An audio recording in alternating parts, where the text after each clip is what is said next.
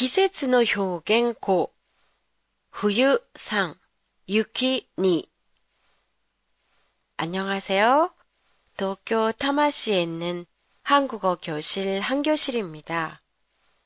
올해 도쿄는 정말로 눈이 오지 않아서 올겨울 한 번쯤은 눈이 왔으면 좋겠다는 생각이 들 정도인데요.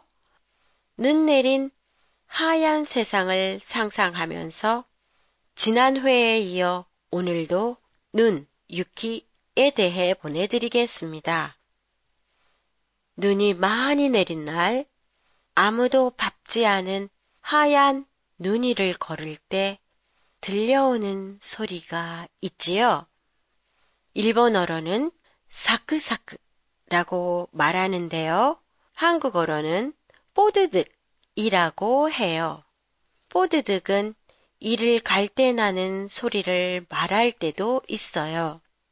예로 이를 뽀드득 뽀드득 갈면서 자다.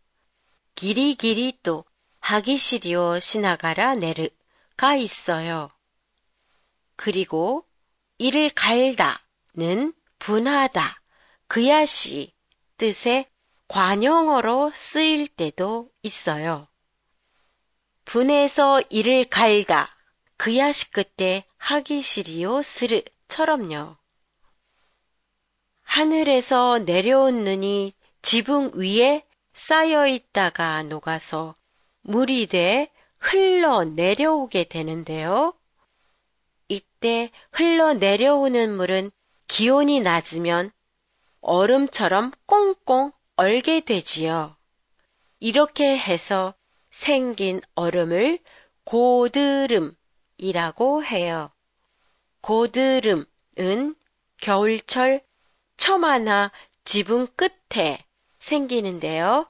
칼 모양을 한 것도 있고 집 기둥처럼 생긴 것도 있어요. 눈이 오면 아이들도 신나서 밖에 나가서 노는데요. 썰매를 타거나 눈싸움, 눈사람을 만들지요.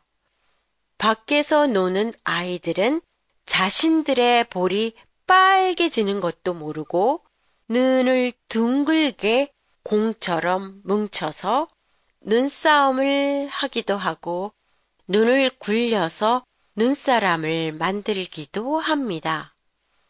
겨울에 내린 눈은 어른, 아이 할 것 없이 누구나 즐길 수 있는 자연의 선물인 것 같네요. 페이스북 페이지에서 오늘의 팟캐스트 내용을 일본어로 보실 수 있습니다. 안녕히 계세요.